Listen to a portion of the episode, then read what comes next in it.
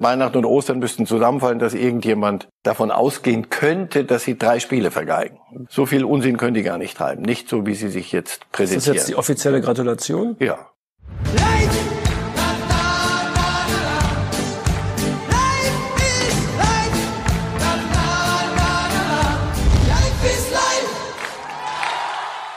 Hallo liebe Fußballfreunde, hier spricht Marcel Reif. Dreimal wöchentlich gibt es den Podcast Reif ist live. Heute diskutiere ich mit Walter Straten von der Bild. Hören Sie doch mal rein. Reif ist live. Herzlich willkommen. Wenn Sie diese Melodie hören, wissen Sie, es ist Zeit für Reif ist live und Marcel Reif ist heute livehaftig sozusagen. Livehaftig. Hier in Berlin, nach vielen Wochen selbstgewählter Quarantäne. Selbstgewählter Quarantäne ist er wieder nach Berlin gekommen und nun stehen wir hier und wir reden worüber? Natürlich über Fußball und natürlich über das Spiel von gestern Abend und natürlich als unser erstes Thema über die Favre-Frage. Beziehungsweise die Favre-Antwort. Streng genommen hat ja. er eigentlich nur geantwortet. Viele haben es gesehen. Lucien Favre gestern nach dem 0 zu 1 gegen Bayern wurde vom Kollegen Wasserzieher von Sky befragt, ob er denn nun keine Titel gewinnen könne und ob die Diskussion wieder losginge. Und er antwortet, ich weiß, wie es geht. Ich werde darüber in ein paar Wochen sprechen. In ein paar Wochen sprechen. Ja, was heißt das eigentlich? Lothar Matthäus, der Sky-Experte, hat sofort messerscharf geschlossen und gesagt, das bedeutet, Favre geht und Kovac kommt. War das auch Ihr Gedanke? Nein, als ich es gehört habe, dachte ich, ach, jetzt, jetzt raunt er wieder. Ich, wer ihn ein bisschen kennt, und das ist ja, muss man ja nicht Raketenwissenschaft studieren, wenn er ein Spiel verloren hat, ist Lucien Favre sehr schwierig im Umgang, was ich super nachvollziehen kann. Nur besser ist es dann, manche Dinge nicht zu sagen. Wenn du das hörst, ist sonst würden wir jetzt nicht drüber sprechen und seit gestern sprechen viele darüber und Lothar. Das ist so viel Interpretationsspielraum. Heute höre ich gerade jetzt vor der Sendung, er, er rudert zurück und habe gesagt, nein, ich werde dann erst über, wenn, wenn der Titelkampf vorbei ist in ein paar Wochen, dann kann man doch erst Bilanz ziehen. Aber gestern natürlich zieht ich weiß, wie das hier geht. Deswegen kaufe ich ihm das heute nicht so ganz ab. Was er meint ist, Natürlich weiß ich, dass diese Fragen jetzt wieder kommen. Die habe ich ja hier ständig. Und unter diesen Umständen muss ich hier arbeiten. Ist ein Punkt für ihn. In Dortmund das Stützen der Nummer eins, für die man sich irgendwann entschlossen hat. Das war nicht die favorisierte Lösung. Das war Julian Nagelsmann. Den wollten sie haben. Das hat zweimal überlappend nicht funktioniert. Und dann haben sie äh, Lucien Favre. Wer Lucien Favre ein bisschen kennt, und davon gehe ich aus, dass man sich vorher informiert, wenn man es denn nicht weiß, aber der, ein Anruf bei Max Eberle, ein Anruf bei Preetz in, in Berlin, ein bisschen in der Schweiz mal nachfragen. Favre ist ein bestimmter Typ Mensch und man kann Menschen in diesem Alter nicht ändern. Von daher weiß ich, was ich kriege. Das ist ein grandioser Ausbilder. Es ist keiner, der dir draußen drei Flickflacks macht und dir diese Südtribüne kloppmäßig mitschleppt. Das ist mit die größte Krux, die jeder Trainer in Dortmund hat. Jürgen Klopp schwebt über diesem Stadion und alle hätten gern Klopp. Inklusive der Vereinsführung. Inklu die ganz weit vorne. Um die geht's. Fans dürfen alles, Fans dürfen rausrufen und was weiß ich. Aber eine Vereinsführung, finde ich, müsste ihren Trainer immer wieder stützen. Dass er immer wieder auch in Frage gestellt wird, es kommt ja nicht nur von den Medien und von den Fans, sondern auch von innen raus. Ist er einer, der uns irgendwo zum Meister machen kann? die Mannschaft muss es natürlich dann auch irgendwann mal umsetzen. Kann er die Impulse nicht setzen? Gestern gab es Leute, die haben gesagt, er hätte sich vercoacht. Ich habe nichts an Vercoachen gesehen. Das muss, ob Sancho oder Chan von Anfang an auf den Platz geht oder Witzel, das muss, das kann ich doch nicht beurteilen von außen und sagen, vercoacht. Das muss mir doch nach einer Verletzung. Wenn er keine Lust hat auf Sancho, dann müssen wir streiten. Aber wenn er sagt, der, der ist noch nicht fit, was soll ich da machen? Jedenfalls, das Spiel wurde verloren zu Recht verloren, aber es war keine Abreibung. Es war ja keine, die sind ja nicht zu Hackfleisch gemacht worden. Insofern, dass die Diskussion jetzt wieder losgeht, zeigt, da ist mehr. Das gärt unter der Oberfläche. Und jetzt hat man, hat man es weitestgehend schwarz auf weiß. Das wird dieses Jahr mit einem Titel, es sei denn, UEFA, FIFA finden schnell einen neuen Wettbewerb, da sind die ja gut drin, äh, wird es nicht werden. Es gibt einen großen Favre-Fan, der hat sich gestern zu Wort gemeldet, hier bei Bild, Mehmet Scholl. Der hat Folgendes über Lucien Favre gesagt. Ich äh, bin sowieso Favre-Fan, äh, der überall, wo er ist, äh, einen großartigen Job macht. Er hatte bisher immer ordentliche bis gute Mannschaften, die wurden dann sehr gut, aber halt nie spitze. Das war aber auch in diesen Vereinen nicht möglich. Ähm, ich bin schwer dafür, dass man ihn machen lässt. Aber wenn er sagt, die waren immer sehr gut, aber sie waren nicht spitze, ist das genau das Problem, oder? Ja, das ist, und vor allem die Selbstwahrnehmung des Clubs und der Clubführung. Wenn die Clubführung aber sagt, wir sind eigentlich spitze, und sorgt bitte dafür. Er macht ja nicht alles nur. Ich bin auch ein Fan von ihm, weil er ein großartiger Ausbilder ist. Er macht Spieler besser. Aber als sie in Paris zum Beispiel spielt, ein Rückspiel Champions League, wir erinnern uns die Älteren vor Corona, das war jämmerlich. Sie sind der Situation überhaupt nicht gewachsen gewesen. Dafür ist ein Trainer natürlich auch zuständig. Ich muss ihn dann fragen, warum kriegst du die nicht hin in so einem Spiel? Man kann in Paris verlieren, aber nicht, nicht so. Also so, so lieber nicht. Insofern, da kann ich ihn nicht rauslassen. Gestern, wo war es denn mutlos? Ich, ich habe nichts, nichts entdeckt. Die Bayern waren leider richtig gut. Und wenn die Bayern leider richtig gut sind, ist es möglicherweise für Borussia Dortmund auch mit diesem Kader nicht ganz so einfach, da zu Hause das zu zelebrieren, was man sonst macht. Also dieses Spiel war mit Sicherheit kein guten Trainer zu entlassen. Das ist, so. das ist klar. Aber dass du sofort danach wieder diese Diskussion hast, zeigt, das ist nicht gut für, für Ziele, die man gemeinsam haben muss und haben will. Das hilft nicht. Aber dann heißt es ja auch, wenn man schon an dem Punkt ist, selbst nach einem gar nicht so schlechten 0 zu 1 gegen Bayern, dann wird es ja doch sehr wahrscheinlich zu einer Trennung kommen zum Saisonende. Hätten Sie denn einen, also Nico Kovac, dass die Dortmunder Führung mit Herr Watzke, mit ihren Ansprüchen, dass die sagt, wir nehmen einen, der bei Bayern es nicht gepackt hat, das würde mich aber wundern. Da finde ich die Originalität bei Lothar Matthäus ziemlich groß in der, in dem Ansatz. Haben Sie eine originellere Idee? Wie wär's mit Pochettino oder Simeone? Simeone unterschreibe ich Ihnen mit drei Strichen und vier Ausrufezeichen.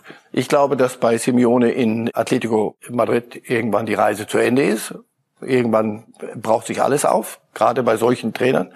Insofern Simeone, darauf wird man gern hingewiesen, darauf, was er verdient. So Auf der anderen Seite der leitende Angestellte, der mich ja ins Morgenland führen soll, äh, wo immer die Sonne scheint und Manna äh, regnet dem würde ich dann äh, schon ein bisschen von dem geben, was Sancho dann nicht mehr kriegt oder Hakimi. Ja, da bleibt was übrig von den Ab Also Simeone könnte ich mir sehr gut vorstellen. Ich weiß nicht, ob sie, ob sie so weit gehen.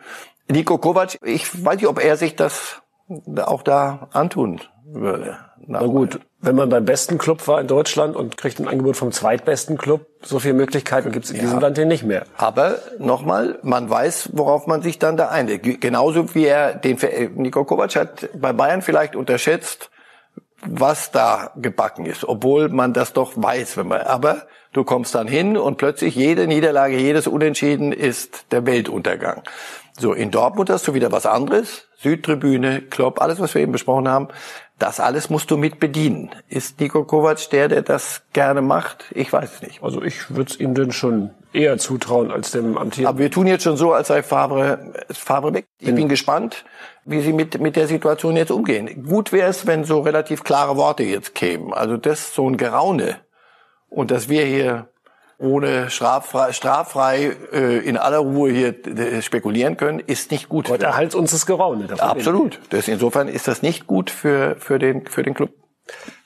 Wir kommen jetzt zum Sieger des gestrigen Abends, FC Bayern. Jetzt wäre eigentlich der Tag oder der Moment, dem FC Bayern von Ihnen aus zum Titel offiziell amtlicher Reif ist live seits zu gratulieren. Weil was passieren müsste, Weihnachten und Ostern müssten zusammenfallen, dass irgendjemand davon ausgehen könnte, dass sie drei Spiele vergeigen. So viel Unsinn können die gar nicht treiben. Nicht so, wie sie sich jetzt präsentieren. Ist das jetzt die offizielle Gratulation? Ja. ja. Das ist, also gestern, das war nach dem Tor, schon nach dem Tor von Kimmich, weil dann wusstest du, jetzt muss Dortmund etwas machen und die Bayern sagen, na, dann komm mal, dann denke ich, wer jetzt was anderes sagt, träumt. Also man hat so nach frei nach Franz Beckenbauer den Eindruck, im Moment sind sie auf Jahre hinaus unschlagbar in der Bundesliga. Ja, und Sie, Sie machen doch einen guten Job. Das, was Sie, was Sie in der Corona-Zeit an Verträgen verlängert haben, was Sie an, an Linien gezogen haben. Euer Lieblingsthema, an dem ihr euch gerne abarbeitet, Salihamidzic, gibt weniger Interviews, aber holt die Unterschriften ein. Das ist leider nicht so schlecht. Und dann spielen sie gegen Frankfurt und das ist Jubel-Trubel und dann kassieren sie zwei Tore. Dann sagt man, das geht so nicht. Darauf sagt Flick, das geht so nicht. Daraufhin spielen sie in Dortmund eine ausgesprochen eindrucksvolle Defensivpartie auch, wo Defensive gefragt war. Das ist schon Für die Bundesliga reicht's, das ist unbestritten, auch für die Champions League. Und da kommt jetzt nochmal mehr mit Scholl ins Spiel mit seiner Meinung, wer da noch fehlt, um das ganz große Ding zu machen. Der verbindet wahnsinnig gutes Dribbling mit unfassbarer Geschwindigkeit und ist dazu auch noch äh, rotzfrech auf dem Platz. Also er hat keine Angst, Fehler zu machen, er hat keine Angst, ins Risiko zu gehen. Und äh, das ist eigentlich genau das, was man auf den Außenpositionen braucht. Wenn man gerade wenn man auch sieht, äh, Serge Gnabry hat eigentlich äh, super eingeschlagen. Ähm, die Frage ist, mit wem holt man den, den großen Titel eher? Mit Gnabry, Coman oder Sané? Das wär, da werden sich die Bayern-Verantwortlichen genau Gedanken machen. Was das heißt, ist klar. Mit Sané gewinnt man die Champions League. Das wollte uns Mehmet Scholl gerade sagen. Ach, na, gut, man kann es so interpretieren. Ich glaube nicht. Nein, ein Einzelner wird es nicht machen. Aber natürlich ist Sané wollten sie und nicht, weil sie, weil ihnen gerade langweilig ist und sie so viel Geld haben. Und sie kriegen ihn. Und Flick war zunächst nicht sein großer Fan, weil er gesagt hat, da fehlen mir ein paar Dinge und ich soll hier das, die großen Ziele, ich soll Champions League angehen, da muss man aber auch mal ein bisschen nach hinten arbeiten und muss diszipliniert auf dem Platz sein und nicht nur die Eins und Eins und den Glamour verbreiten. Das traut man sich jetzt zu. Flick hat gesagt, okay, dann gib her, dann machen wir das. Sané hat sich entwickelt, wie, wie man hört, auch in privat, andere Situation, Vater, er macht die Schritte es ist für Bayern gut. Es ist für Bayern gut. Es ist einer, der dir Dinge lösen kann, der eins gegen eins, wenn du immer, auch gegen, nicht nur Champions League, auch wenn du gegen Mannschaften spielst, die hinten drin stehen, was in der Regel gegen die Bayern äh, die Mehrzahl ist, dann brauchst du jemanden, der dann Chaos veranstaltet. Das kann er. Er ist noch lange nicht fertig. Da bin ich bei Jupp Heynckes. Das ist noch lange nicht das Ende. Wenn er das mitgeht, ist er für Bayern ein Gewinn. Und für uns ist es ein bisschen Glamour-Faktor in der Bundesliga. Da kann man größere Vorwürfe machen. Gut, aber für diese Champions League-Saison wird es natürlich noch nicht reichen. Es wird ja ein bisschen kompliziert werden. Die Champions League wird voraussichtlich im August beginnen, wenn die Bundesliga schon einen Monat durch ist, wenn alles nach Plan läuft. Das ist für Bayern ein Riesenproblem, das quasi ein Loch im Juli zu haben und die anderen ja. liegen, wenn es also, bei denen normal läuft, sind dann voll im äh, Betriebsmodus. Corona hat, hat viel, viel schlimmere Folgen als Bayern und die Champions League. Aber für uns, jetzt reden wir nur über Fußball, Natürlich kam alles zur Unzeit. Die Bayern hatten einen Lauf. Bayern haben mit das Spiel, habe ich kommentiert, wie meine Schweizer Freunde, das, ähm, die haben Chelsea in Einzelteile zerlegt, bei denen zu Hause an der Stamford Bridge. Bayern, sagen Sie mir einen Club, der, der oder eine, eine Mannschaft, die, die ich weit vor den Bayern klassifizieren könnte, wenn es darum geht, wer gewinnt in diesem Jahr die Champions League. Also die hatten ihren Lauf und den müsste man wieder aufnehmen. Aber im Moment habe ich so den Eindruck, da ist eine Stabilität. Das ist nicht gut für die Hernandez und für andere. Aber Flick sagt, Leute, darüber diskutiere ich nicht. Ich weiß, wie das jetzt hier gehen soll und so machen wir es bitte. Niemand widerspricht und wenn du dann gewinnst gestern. Also, das ist nicht ausgeschlossen. Sie werden dann möglicherweise zwei, drei Wochen wieder über Trockenschwimmen sich auf die lange Strecke machen müssen. Wir schaffen das. Und wir haben noch Werder Bremen als letztes Thema. Gestern 0-0 gegen Gladbach, sehr anständig gespielt, vorher schon in Freiburg gewonnen. Kriegt Florian Kohfeldt doch noch die Nicht-Abstiegskurve? So ja. Und nicht er um ihn geht, sondern es geht um, um den Verein, es geht um die Mannschaft. Und die Mannschaft hat bis vor, vor, vor dem Freiburg-Spiel so gespielt, dass ich sage, der Trainer schafft es nicht mit denen. Er erreicht sie nicht, was immer er vorhat. Äh, der mag noch so ein guter sein, aber es, es lässt sich nicht kommunizieren. Die Mannschaft spielt mutlos, schlecht, äh, kassiert Tore, die, die Gegentore nach Standards. Das ist fürchterlich, denn das kann man trainieren. Sie schießt keine Tore vorne. Also ich dachte, dass sie müssen die Reißleine ziehen, wie mit der letzte der Trainerentlassung fordert. Aber jetzt in Freiburg schon, die Mannschaft hat irgendwas verstanden jetzt, offensichtlich. Das heißt ja nicht, dass sie jetzt äh, Richtung Europa marschieren und was weiß ich mit dem Kader aber sie machen das, was du da unten machen musst. Beißen, treten, kratzen, kämpfen. Und äh, in, in Freiburg gewinnst du nicht nebenbei und gegen Gladbach spielst du nicht ein Unentschieden einfach nur mal so. Insofern, ja, jetzt sind sie auf dem guten Wege. Hoffentlich ist es nicht schon, bei allem Respekt vor den allen anderen, ich wünsche niemandem was, aber hoffentlich ist es nicht schon zu spät. Und dann gab es in Bremen gestern eine Szene, die im Spiel die Gemüter erhitzte. Klaassen wurde gefault an der Strafraumgrenze. Schiedsrichter Gräfe ließ weiterspielen. Es gab offensichtlich auch keine Ansage aus dem Keller. Es gab keine größere Unterbrechung. Die Frage, die sich viele Leute stellen, die wir auch in der Redaktion heute diskutiert haben, in einem vollen Weserstadion, wo das gekocht hätte, wo die Bremer Spieler auf den Schiedsrichter losgegangen wären, hätte sich der Schiedsrichter das zumindest nochmal angeguckt, die Szene, hätte er einen offensichtlichen Kontakt mit dem Kölner Keller aufgenommen. Also heißt das, dass man in der Ruhe der Geisterspiele sozusagen denn eher mal nicht Elfmeter pfeift? Ja, wir haben aber die zweite Seite. Wir haben die Leute in Köln die in Ruhe hoffentlich gucken. Und das ist ja der Sinn des Ganzen. Ein Hilfsmittel, wo Leute in Ruhe vor Monitoren sitzen, während der Schiedsrichter in einem brodelnden Hexenkessel gucken muss, dass er, dass er die Perspektive an die steht, was auch immer. Bei der Szene hätte ich mir gewünscht, dass aus Köln kommt, guck's dir doch nochmal an. Was kostet das? Was um Himmels Willen kostet es? Und wenn er sieht, da ist Kontakt, dann wird er möglicherweise Elfmeter geben. Insofern ist die Diskussion ja, Vielleicht aber braucht der Kölner Keller auch die Emotionen aus den Stadien. Das wäre nicht gut. Also wirklich, da lass uns ernst bleiben jetzt. Das hat mir wieder nicht gefallen, was den, den sonst habe ich die letzten Wochen habe ich so einen Eindruck, seit wir wieder spielen, der, dieser Videobeweis funktioniert. Eben gerade in, in Ruhe und man geht hin und guckt und es ist nicht irgendeine eine Gerudel um einen rum, sondern man, man macht das sachlich wie erwachsene Menschen. Das an der Stelle verstehe ich nicht. Gestern die andere Szene Boateng, wenn der Schiedsrichter das sieht und sagt, das ist für mich kein strafbares Handspiel, dann ist das seine Entscheidung. Da brauche ich keinen Videokenner. Wenn die Südtribüne dahinter gestanden hätte, wäre aber auch die Entscheidung vielleicht nicht so schnell gefallen. Kostet nichts jetzt zu spekulieren, aber nochmal, da brauche ich den VAR nicht. Aber hier an der an der Stelle, wenn er offenbar einen Kontakt nicht gesehen hat, da ging es nicht um bewerten, sondern nicht sehen. Und da das Videokeller ist ein zusätzliches Auge für den Schiedsrichter und sonst nicht.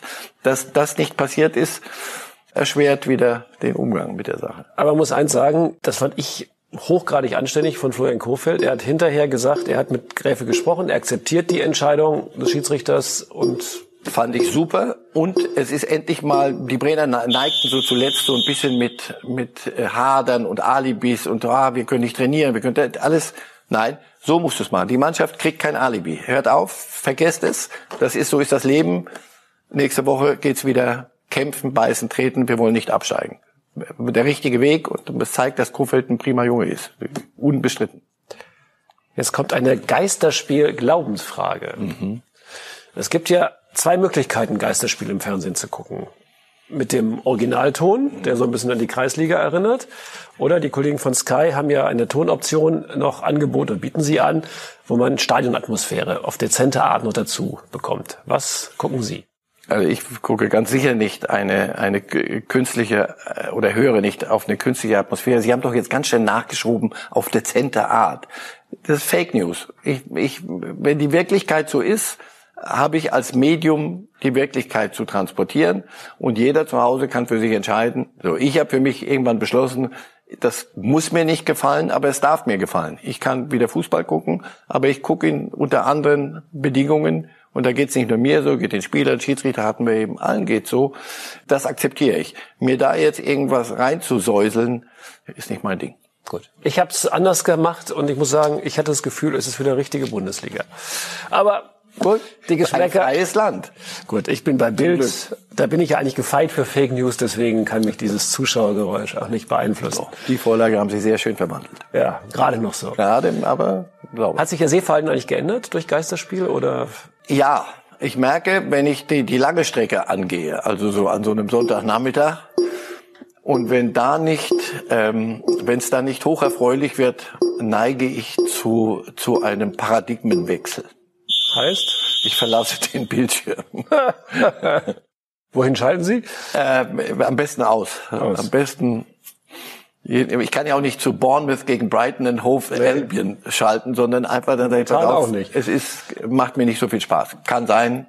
Und das ist auch okay. Gut. Sonst probieren Sie mal die andere Tonoption. Wir sind am Ende schon. Das ging flott. Und jetzt schauen wir doch mal, was Sie so gesagt haben. Die Vereinsführung beim BVB muss Favre jetzt stützen. Klares Wort. Simeone wäre ein guter Favre-Nachfolger, das unterschreibe ich sofort. Und jetzt kommt es mit drei Ausrufezeichen. Das trauen wir uns eigentlich nicht mal bei Bild, da machen wir immer nur ein Ausrufezeichen. Also drei ist schon, schon eine Menge. Dreimal Bild. Und man kann den Bayern gratulieren. Wer was anderes sagt, der träumt. Und das tun wir nicht. Wir reden über Fußball, wir träumen nicht. Vielen Dank, Marcel Reif. Sehr gern. Schön, dass Sie leibhaftig hier waren, auch wenn es ganz gut geklappt hat, mehr oder weniger mit der Live-Zuschaltung. Tschüss. Live!